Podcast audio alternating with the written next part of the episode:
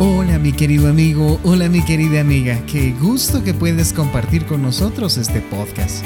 Queremos que te sientas como en casa, así que iniciemos ya.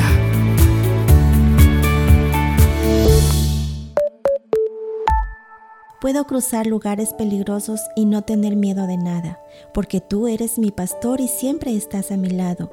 Me guías por el buen camino y me llenas de confianza. Dios mío, tú estás en el cielo pero cuidas de la gente humilde, en cambio a los orgullosos los mantienes alejados de ti. Cuando me encuentro en problemas, tú me das nuevas fuerzas, muestras tu gran poder y me salvas de mis enemigos.